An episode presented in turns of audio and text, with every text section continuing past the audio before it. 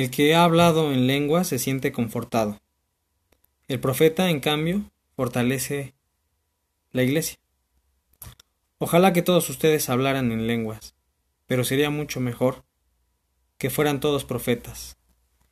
El profeta aventaja al que habla en lenguas, a no ser que éste pueda explicar a los demás lo que dijo, a fin de que todos saquen provecho. Miren, hermanos, si yo les voy a visitar y les hablo en lenguas, ¿de qué les sirve si no les entrego revelaciones, conocimientos, profecías, instrucción? Instrumentos como la flauta o el arpa, cuando dan un sonido sin notas distintas, nadie conocerá la melodía. Y en la guerra, si la trompeta no da un toque claro, ¿quién se alistará para la batalla? Lo mismo ustedes cuando hablan si son palabras que no se entienden, ¿quién sabrá lo que querían decir? Estarán hablando al viento. Hay muchos idiomas en el mundo, y ciertamente todos tienen sentido. Pero si uno me habla en un idioma que no entiendo, seré como extranjero para esa persona, como ella también lo será para mí.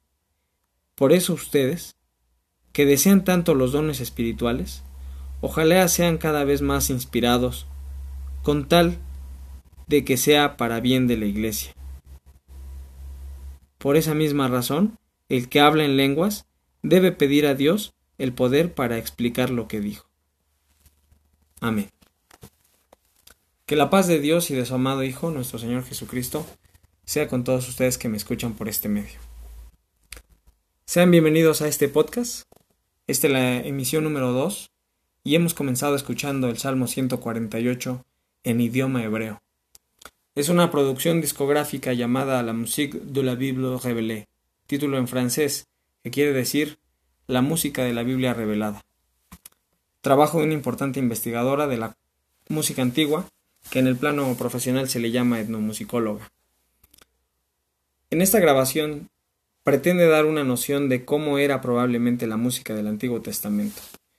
Y aunque es solo una noción y no un hecho que así fuera, lo importante de este trabajo es entender que la música del tiempo del rey David no estaba llena de la actual armonía o acompañamiento que conocemos, sino estaba basada en sonidos monofónicos, o sea, que pueden emitir un solo sonido, como es el caso de la voz humana o el de la trompeta. A diferencia de otros instrumentos que emiten varias voces, o sea, son polifónicos, como es el piano o la guitarra, entre otros, pues presionando varias teclas o rasgando varias cuerdas a la vez, se forma una melodía más rica de sonidos. No soy experto en idiomas, ni tampoco en música, pero tengo interés en la música, principalmente en la que se utiliza para alabar a Dios. Así que, tomando en cuenta lo que leímos en el libro, perdón, en la, carta, en la primera carta a los Corintios capítulo 14, versículos del 4 al 13, voy a interpretar lo que se dijo o en, o en la grabación o en este en este salmo que fue pues cantado y que fue también de forma eh, musical. Dice así el Salmo 148. Alabad a Jehová desde los cielos, alabad en las alturas, alabadle vosotros sus ángeles, alabadle vosotros todos sus ejércitos, alabadle sol y luna, alabadle vosotras todas lucientes estrellas, alabadle cielos de los cielos, y las aguas que están sobre los cielos Alaben el nombre de Jehová, porque Él mandó y fueron criadas, y las hizo ser para siempre por los siglos, que no será quebrantada. Alabad a Jehová de la tierra, los dragones y todos los abismos, el fuego y el granizo, la nieve y el vapor, el viento de tempestad que ejecuta su palabra, los montes y todos los collados, el árbol de fruto y todos los cedros, la bestia y todo animal, reptiles y volátiles, los reyes de la tierra y todos los pueblos, los príncipes y todos los jueces de la tierra, los mancebos, y también las doncellas, los viejos y los niños. Alaben el nombre de Jehová, porque sólo su nombre es elevado, su gloria sobre tierra, sobre tierra y cielos. Él ensalzó el cuerno de su pueblo. Alabadle todos sus santos, los hijos de Israel, el pueblo a él cercano. Aleluya. Amén. En esta emisión nos corresponde la lectura de la lección número 4, que tiene por título Preludio para los siete sellos. Y pues como ya lo habíamos comentado en la emisión anterior, la idea de esto pues no es que yo dé el estudio o que yo lo interprete, sino solamente es el medio para que sea una motivación estudiar la escuela sabática, para que memoricemos el texto, para que también ya llevamos en la semana, si no podemos por algún medio este, ir leyendo la Biblia o nuestro cuaderno de escuela sabática en el transporte o en el camino o haciendo nuestras labores, bueno, por lo menos que tengamos la noción, escuchando el audio y haciendo un poquito también de, de, reflexión. Pero lo importante, como ya, ya lo dije la emisión pasada, es que todos ustedes lo vuelvan a estudiar, lo vuelvan a leer estas lecciones que tenemos no son fáciles de... Eh, eh, no son lecciones que se deben de tomar a la ligera o que deben de ser solamente interpretadas a la ligera, sino son lecciones que requieren mucha lectura de la Biblia, porque el libro de Apocalipsis requiere haber leído muchos aspectos de la ley, muchos aspectos doctrinales y muchos, muchas historias bíblicas que se concentran en símbolos. Y entonces al tener el conocimiento, al tener la lectura de todas esas de, de, todos esos pasajes nos ayudarán a que podamos darle interpretación a todos los símbolos. Por eso les invito nuevamente a que además de escuchar este audio, ustedes tomen su escuela sabática y además, lo principal, tengan una lectura y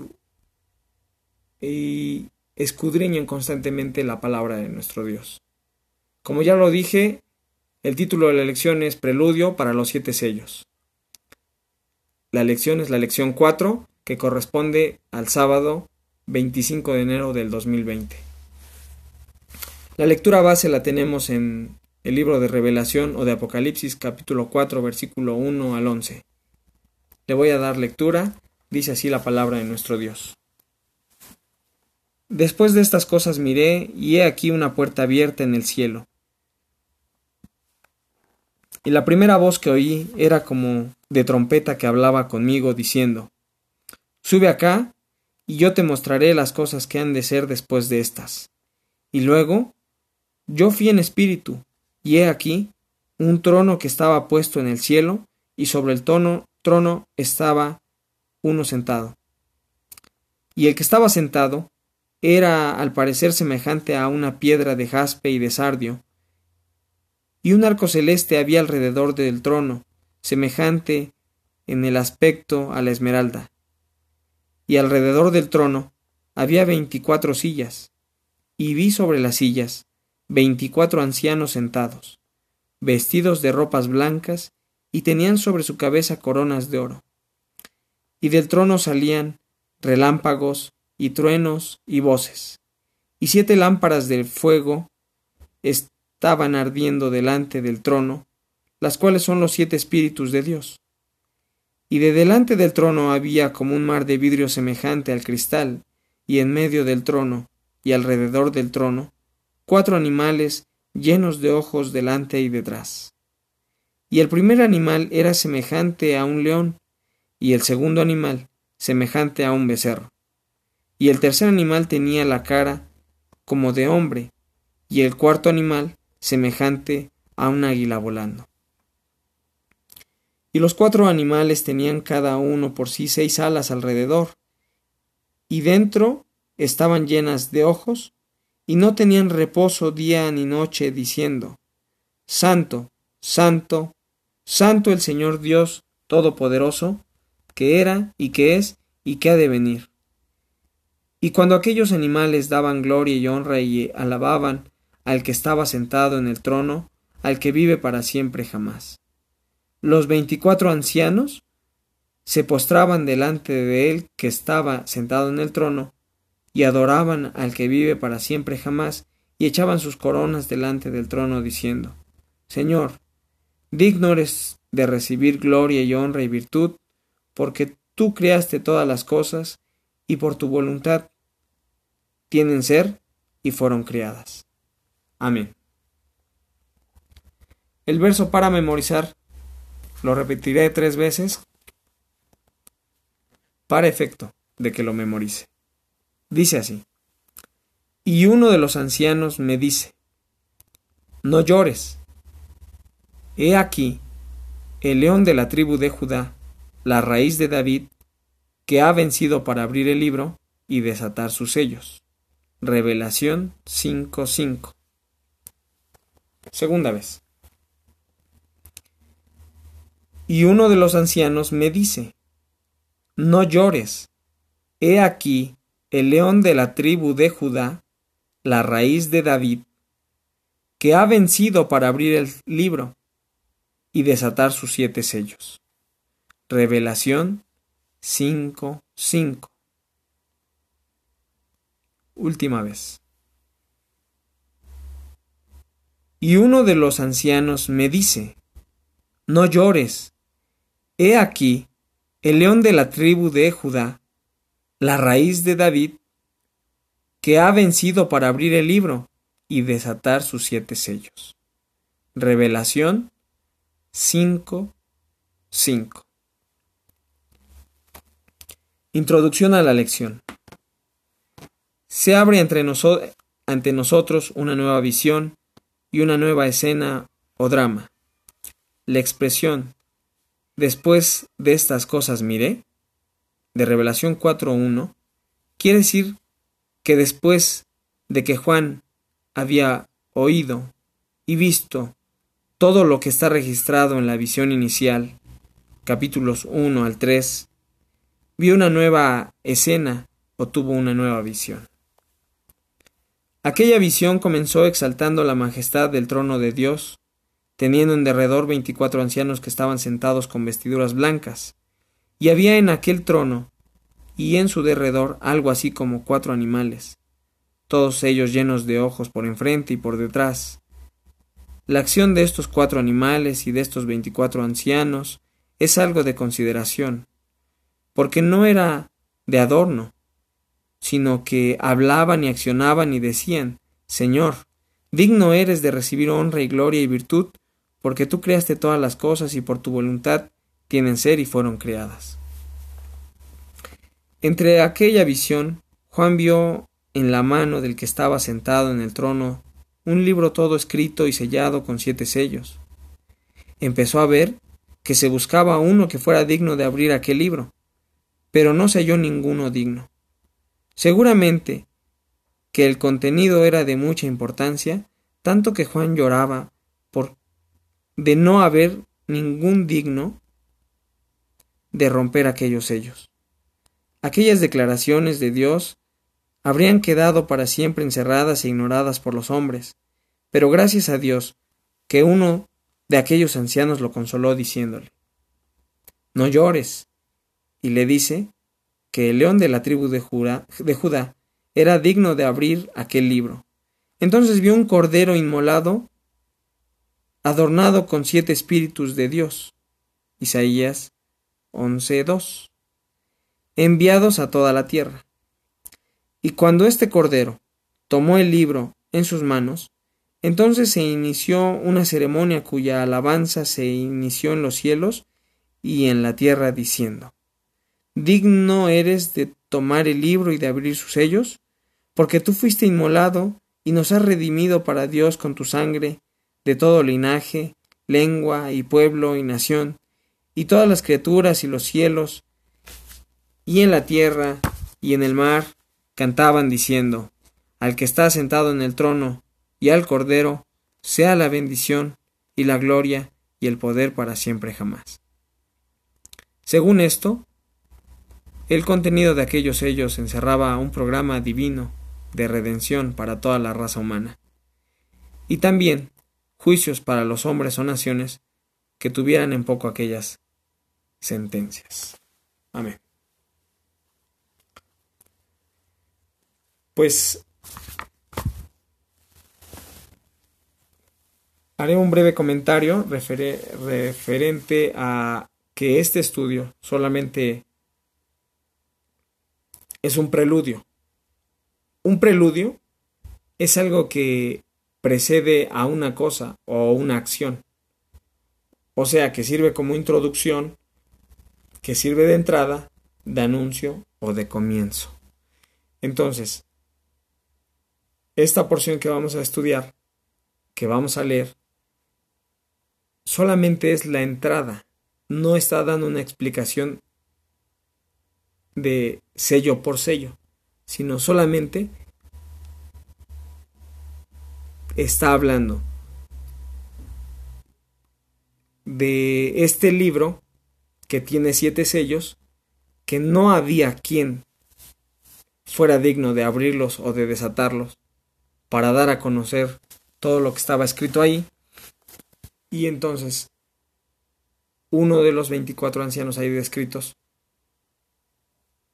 consuela, como ya lo leímos en la introducción, consuela a Juan el teólogo y le dice, no llores, porque el león de la tribu de Judá ha vencido y éste es digno para abrir estos sellos. Entonces, en el, capítulo 1 al, capítulo 3 del libro de Apocalipsis, vemos una introducción al libro, en el libro capítulo 1 vemos una introducción de la, del Apocalipsis y nos dice, inicia diciendo la revelación de Jesucristo que Dios le dio para manifestar a sus siervos las cosas que deben de suceder presto, y la declaró enviándola por su ángel a Juan su siervo. O sea, claramente nos dice que esta revelación es de Jesucristo. Explica eso en el, en el primer, eh, da esa entrada, que es una revelación del Señor Jesucristo que Dios le dio para manifestar a su siervo las cosas que deben de suceder presto. O sea, este Señor Jesucristo es el mismo Cordero que fue inmolado, del capítulo 4 que lo está explicando. Y después empieza, en el capítulo 1 nos dice eh, que el mismo Señor Jesús está en medio de los siete candeleros, que son las siete iglesias, y que Él cuida de ellas. Y después, en el versículo 11 del capítulo 1, Dice, yo soy el alfa y el omega, el primero y el último. Escribe en un libro lo que ves y envíalo a las siete iglesias que están en Asia, a Éfeso y a Esmirna y a Pérgamo y a Teatira y a Sardis y a Filadelfia y a la Odisea. El capítulo 2 y el capítulo 3 dan un mensaje a cada una de las siete iglesias. Y en el capítulo 4, entonces es ahí donde se utiliza la palabra que tenemos en, nuestra, en nuestro título de la lección, preludio, o sea, la entrada, lo que precede la introducción o el anuncio o el comienzo para los siete sellos. Y nos explica entonces cómo se van a desarrollar. Vamos a pasar a las preguntas para el estudio. Pregunta o punto número uno. Describa la escena que Juan vio en espíritu. Revelación, capítulo 4, versículos del 2 al 4. Describa la escena que Juan vio en espíritu. Revelación 4 del 2 al 4. Y luego yo fui en espíritu, y aquí un trono que estaba puesto en el cielo, y sobre el trono estaba uno sentado. Y el que estaba sentado era al parecer semejante a una piedra de jaspe y de sardio, y un arco celeste había alrededor del trono semejante al aspecto de la esmeralda. Y alrededor del trono había veinticuatro sillas, y vi sobre las sillas veinticuatro ancianos sentados, vestidos de ropas blancas, y tenían sobre sus cabezas coronas de oro.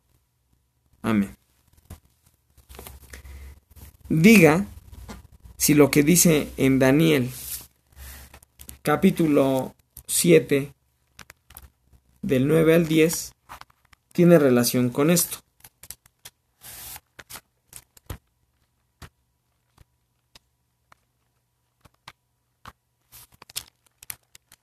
Daniel, capítulo 7, 9 y 10. Dice así. Estuve mirando hasta que fueron puestas sillas, y a un anciano de grande edad, y un anciano de grande edad se sentó, cuyo vestido era blanco como la nieve, y el pelo de su cabeza como lana limpia, su silla llama de fuego, sus ruedas fuego ardiente. Un río de fuego procedía y salía de delante de él, millares de millares le servían, y millones de millones asistían delante de él. El juez se sentó y los libros se abrieron. Amén. Diga si lo que dice Daniel 7 del 9 al 10 tiene relación con esto. Eso usted lo analizará y también lo contestará. Pregunta número 2.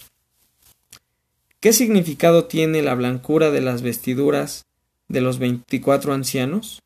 Revelación 4.4. Dice así. Y alrededor del trono había veinticuatro sillas, y vi sobre las sillas veinticuatro ancianos sentados, vestidos de ropas blancas, y tenían sobre sus cabezas coronas de oro. Nota. Aquellos ancianos estaban vestidos con vestiduras blancas, significando las vestiduras de los sacerdotes y las coronas que llevaban sobre sus cabezas, perdón, eran símbolo de victoria. Por lo tanto, estos representan a todos los seguidores de Cristo que después de sus luchas se convertirían en sacerdotes y reyes, como fue también con Cristo Jesús. Primera de Corintios, capítulo 15, 22 y Revelación 2, 26 al 27. Primera de Corintios capítulo 15, 22. Dice así. Porque así como Adán, todos mueren, así también en Cristo, todos serán vivificados. Primera de Corintios capítulo 15, versículo 22. Y Revelación 2, del 26 al 27. Y al que hubiere vencido y hubiere guardado mis obras hasta el fin, yo le daré potestad sobre las gentes, y las regirá con vara de hierro, y serán quebrantadas como vaso de alfarero, como también yo he recibido de mi Padre. Amén. Pregunta número 3. ¿Qué puede representar el mar de vidrio? Revelación 4.6. Dice así. Y delante del trono había como un mar de vidrio, semejante al cristal, y en medio del trono y alrededor del trono cuatro animales llenos de ojos delante y detrás.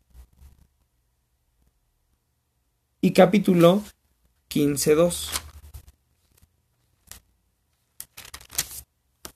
Dice así. Y vi así como un mar de vidrio mezclado con fuego, y los que habían alcanzado la victoria de la bestia, y de su imagen, y de su señal, y del número de su nombre, estar sobre el mar de vidrio, teniendo las arpas de Dios. Amén.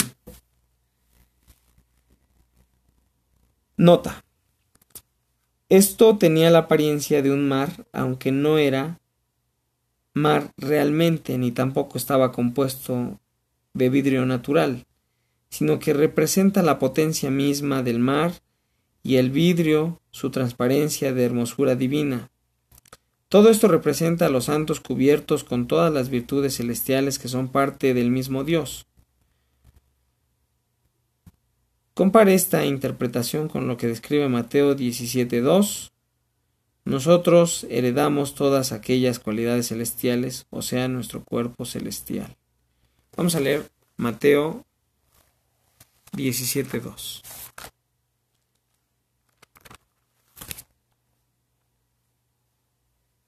Dice así, y se, y se transfiguró delante de ellos, y resplandeció su rostro como el sol, y sus vestidos fueron blancos como la luz. Amén. Pues bueno, esta pregunta hay que leerla despacio, hay que analizarlo, porque la pregunta es, ¿qué puede representar el mar de vidrio? nos dan algunas citas donde hay que relacionarlas y nos eh, dan una forma de interpretación de lo que es la mar. Pero le invito a que ustedes, usted lo estudie y, y lo analice y lo medite para que también sea más rico el estudio.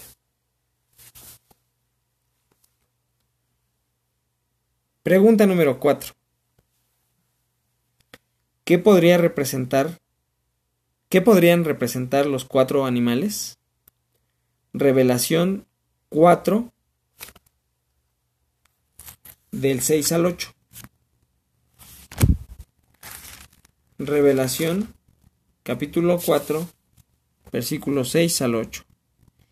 Y delante del trono había como un mar de vidrio semejante al cristal y en medio del trono y alrededor del trono cuatro animales llenos de ojos delante y detrás. Y el primer animal era semejante a un león, y el segundo animal semejante a un becerro, y el tercer animal tenía la cara como de hombre, y el cuarto animal semejante a un águila volando. Los cuatro animales tenían cada uno por sí seis alas alrededor, y dentro estaban llenos de ojos, y no tenían reposo día ni noche, diciendo Santo, Santo, Santo el Señor Dios Todopoderoso, que era y que es y que ha de venir. Amén. ¿Qué podrían representar los cuatro animales? Nota. En el libro de Daniel hablamos de cuatro bestias. En revelación se describe una bestia bermeja. La palabra griega para designar estas bestias es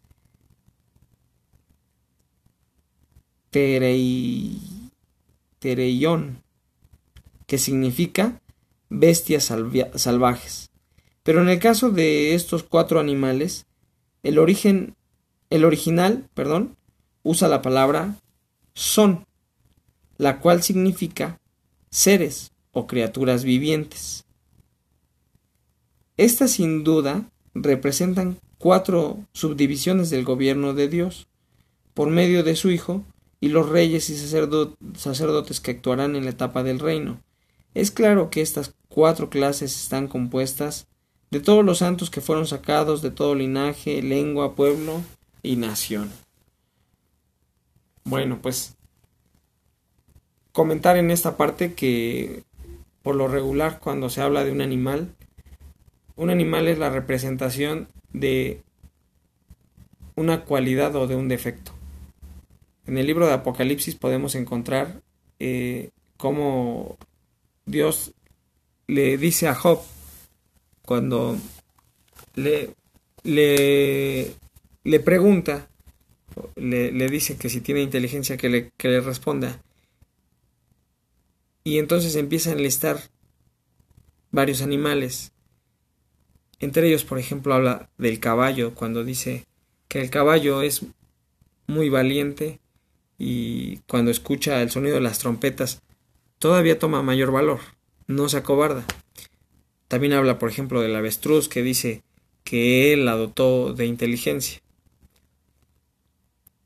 Un animal está representando una virtud está representando en este caso pues una virtud porque nos dice que estos seres tienen eh, son semejantes. Dice que el primero es como un león el segundo animal es semejante a un becerro el tercer animal tiene cara como de hombre y el cuarto animal semejante a un águila volando. El eh, eh, aclarar que el hombre también es parte del reino animal. También se cataloga como un animal.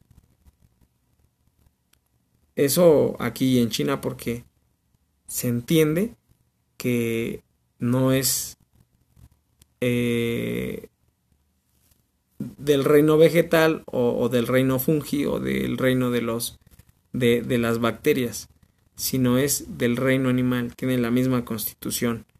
La única diferencia que tiene el hombre contra los demás animales es que es un ser pensante. Esa es su cualidad, esa es la cualidad que distingue al, al, al hombre de, de, de, otros animales. Y en el caso, por ejemplo, del león, pues ya, hablamos, ya se habló anteriormente acerca de la majestad.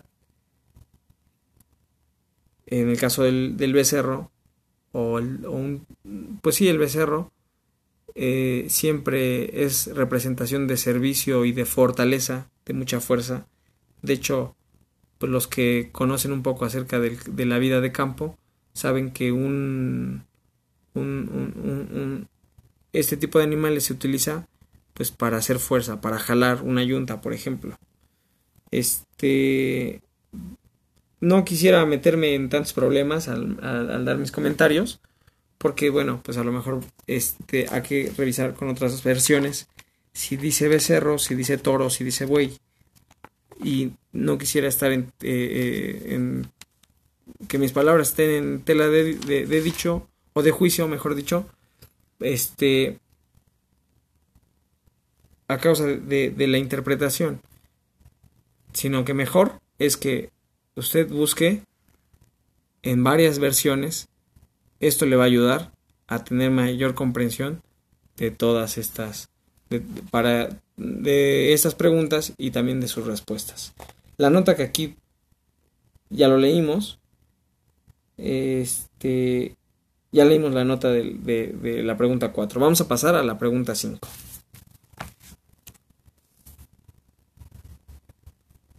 Aunque antes no, este, se me olvidó eh, decir acerca del, del, del águila y del hombre, ya, ya medio, ya expliqué. Bueno, ya eso ustedes lo, lo van a investigar. Perdón, vamos a continuar la pregunta 5. ¿Qué contenía la historia de la Iglesia de Dios y el destino de este mundo? Nuevamente dice la pregunta, ¿qué contenía la historia de la Iglesia de Dios y el destino de este mundo. Revelación capítulo 5 del 1 al 3. Dice así. Y vi en la mano derecha del que estaba sentado sobre el trono un libro escrito de dentro y de fuera, sellado con siete sellos. Y vi un fuerte ángel predicando en alta voz ¿Quién es digno de abrir el libro y de desatar sus sellos? Y ninguno podía, ni en el cielo, ni en la tierra, ni debajo de la tierra, abrir el libro, ni mirarlo. Amén.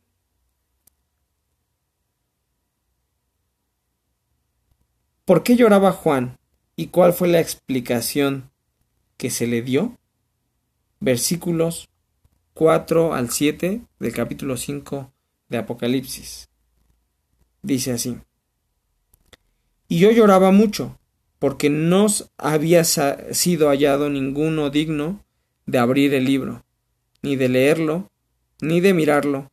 Y uno de los ancianos me dice, No llores, he aquí el león de la tribu de Judá, la raíz de David, que ha vencido para abrir el libro y desatar sus siete sellos.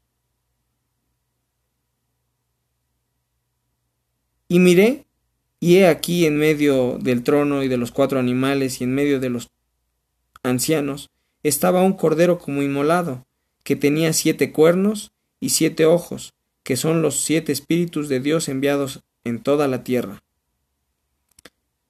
Y él vino y tomó el libro de la mano derecha de aquel que estaba sentado en el trono. Amén.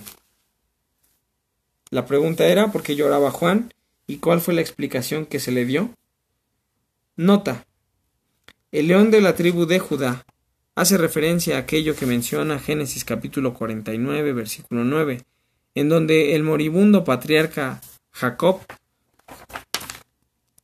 proféticamente señala la venida del Mesías,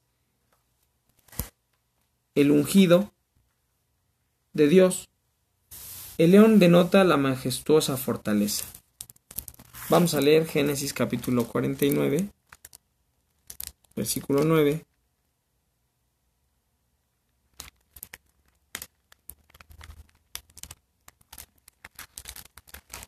Dice así. Cachorro de león, Judá. De la presa subiste, hijo mío, encorvóse, echóse como león, y así como león viejo, ¿quién lo despertará? Amén. Pregunta número 6. ¿Qué importante personaje estaba en medio de los cuatro animales y los veinticuatro ancianos? Nuevamente, ¿qué importante personaje estaba en medio de los cuatro animales y los veinticuatro ancianos? Revelación capítulo 5 versículo 6. Dice así. Y miré y aquí en medio del trono y de los cuatro animales y, y en medio de los ancianos estaba un cordero como inmolado, que tenía siete cuernos y siete ojos, que son los siete espíritus de Dios enviados en toda la tierra. Amén. Y capítulo 13, 18. Perdón, 13, 8. Capítulo 13, 8. Dice así.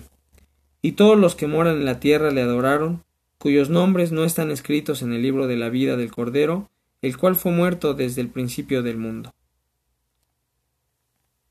Amén. Primera de Pedro, capítulo 1, del 18 al 20. Primera de Pedro 1, 18 al 20. Sabiendo que habéis sido rescatados de vuestra vana, vana conversación, la cual recibisteis de, nuestros, de vuestros padres, no con cosas corruptibles como oro o plata, sino con la sangre preciosa de Cristo, como de un cordero sin mancha y sin contaminación, ya ordenado de antes de la fundación del mundo, pero manifestado en los postrímeros tiempos por amor de vosotros. Amén.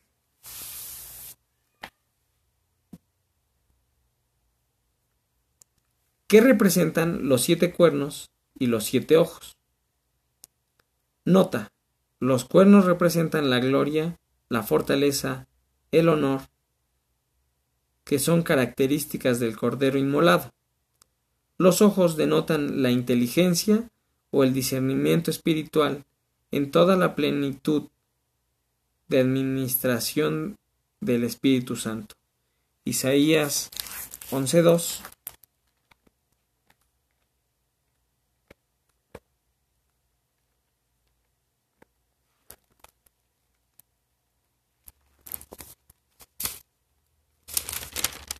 Dice así.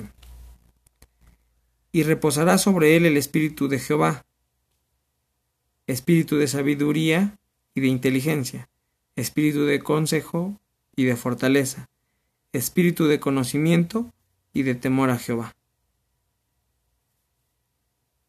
Amén.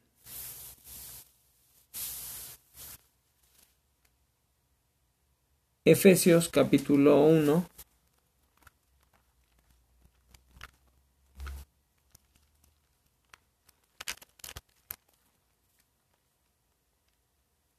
capítulo 1, versículo 1.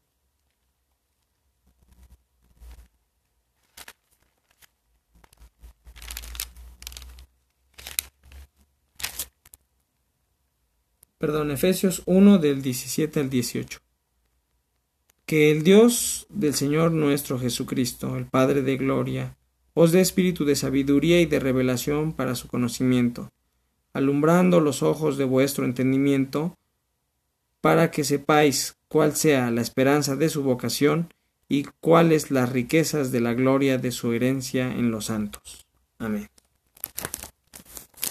Bueno, pues en el salmo que leímos al inicio, Salmo 148, si usted no si usted lo recuerda, pues hablaba acerca del cuerno de Israel. El cuerno, pues como en los animales, los cuernos están puestos para... Ahí está su poder, el poder de los animales es la representación. Por eso es que también en, este caso el cuerno está representando el, poder. Si mm, también recuerda, por ejemplo, cuando habla de las bestias que estaban ahí en... Eh, de la visión que tiene el profeta Daniel y ve los carneros. Eh, aquel que tenía este dos cuernos. Eh, hay una parte donde dice que uno de ellos, que aunque los dos eran altos, pero había uno que era más alto que el otro, y ya después da la, la interpretación donde dice que estos dos cuernos representan a los reyes de Media y de Persia. Entonces, era el poder de este reino eh, esos dos cuernos representaban el poder que recaía en estos reyes. Y ya, pues, bueno, porque en el caso de la pregunta, cuando dice qué representan los siete cuernos y los siete ojos, solamente nos da la eh, en la nota nos, nos, dan la interpretación, pero no tiene cita. Este, ahí faltaron algunas citas que nos pudieran apoyar acerca de qué representan los cuernos y sí se nos da que representan los, los ojos. Ahí lo podemos leer en Isaías y en Efesios. Pregunta número 7, última pregunta, dice así. ¿Quiénes cantaban el cántico nuevo? Revelación 5, 8, 9 o Apocalipsis 5 del 8 al 9.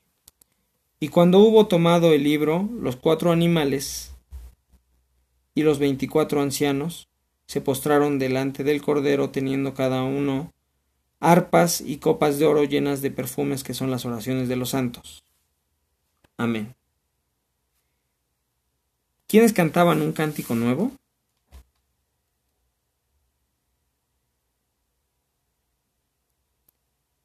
Perdón, me faltó el versículo 9. Y cantaban un nuevo cántico diciendo, digno eres de tomar el libro y de abrir sus sellos, porque tú fuiste inmolado y nos has redimido para Dios con tu sangre de todo linaje y lengua y pueblo y nación. Amén.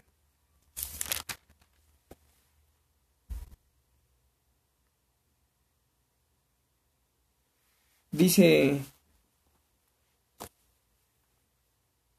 la, la segunda parte de la pregunta. ¿Qué tenían estos para su alabanza? Tercera pregunta y también de, la pregunta 7. ¿En dónde finalmente reinarán todos estos?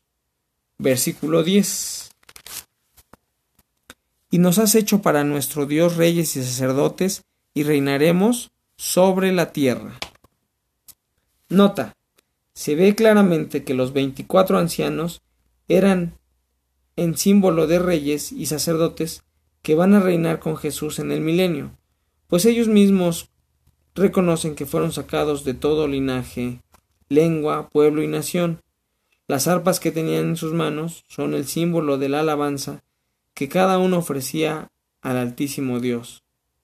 Las copas también están representando los corazones de ellos, de donde salía perfume, símbolo de las oraciones de los santos. Amén. Bueno, pues hemos llegado al final de esta lección. Les agradezco mucho que me hayan escuchado. También les agradezco los comentarios que me hicieron llegar. No por correo, me lo hicieron llegar por el WhatsApp. Muchas gracias porque pues me alientan a, seguir con el trabajo. No es, eh, aunque es algo que, que me llama la atención, pues espero que con el tiempo no sea monótono y que no sea tampoco causa de, de, preocupación, sino todo lo contrario, de gusto. Eh, les invito a que me sigan escuchando, les invito a que sigan comentando, si dije algo, algún comentario pues equivocado, también me disculpen, me lo hagan saber, ya sea por WhatsApp, ya sea por, mi, por correo electrónico, el correo es ederhersbel.gmail.com Eder, es todo junto, Eder, Ersbel con H intermedia, Ersbel, que es la abreviación de Hernández Velázquez, arroba gmail.com.